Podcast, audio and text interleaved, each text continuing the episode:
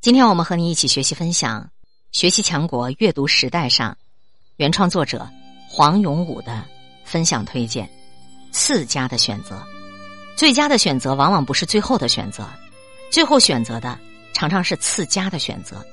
这倒是说出了人生中的一个非常普遍、非常真实的道理。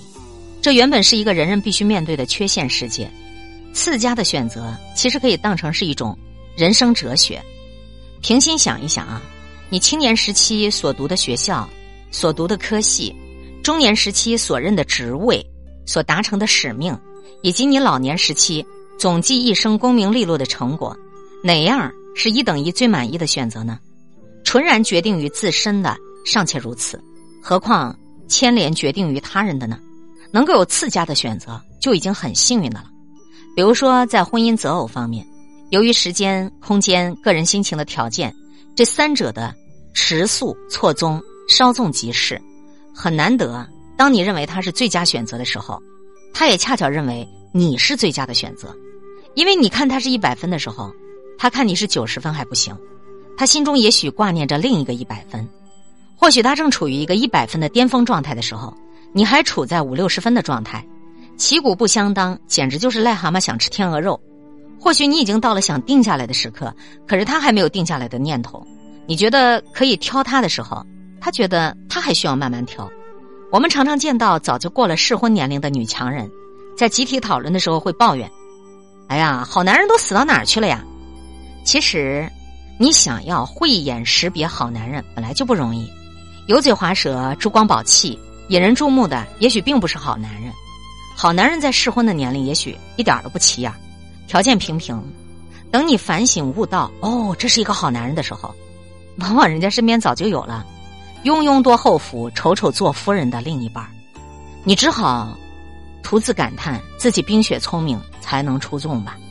由于时空条件凑得恰恰好是非常困难的，想要匹配的双方刚好都处于最光彩耀眼的状态下，虚位以待的相遇真的不容易。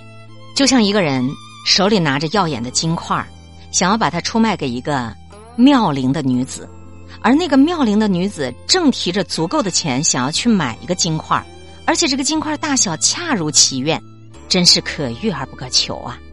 绝大多数时候，当你奔过整条街，遇到的都是望一望你这个金块又不想买的人，更别说恰好是你最爱的人来买下你的金块更何况你要卖的还称不上是耀眼的金块呢。人生路上，我们都会错过许多人卖金块我们当时却买不起的机会，金块买不起，更觉得错失的金块最可爱，就像追不到凤凰，更觉得那飞走的是天上最好的凤凰，才把最佳的选择的第一把交椅空空的留着，而总觉得自己仅仅是得了个次佳的选择。你明白了，人生原本有许多无可奈何的缺陷，你实在不必要为了次佳的选择而自怨自艾，你更应该乐观的勇于去面对你的缺陷。没有最佳的，我就选次佳的；次佳的也选不到，我就再选更次佳的。能不能选到最佳的，取决于上天。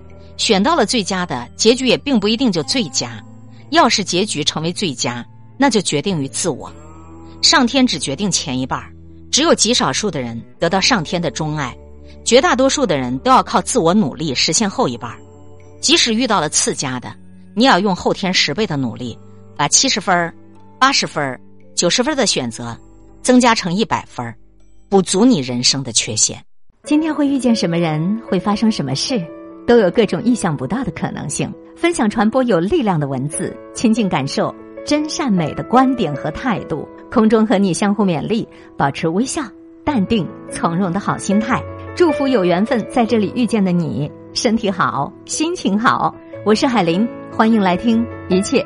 刚刚好，本节目由喜马拉雅独家播出，欢迎订阅个人微信公众号“海玲”和一切刚刚好。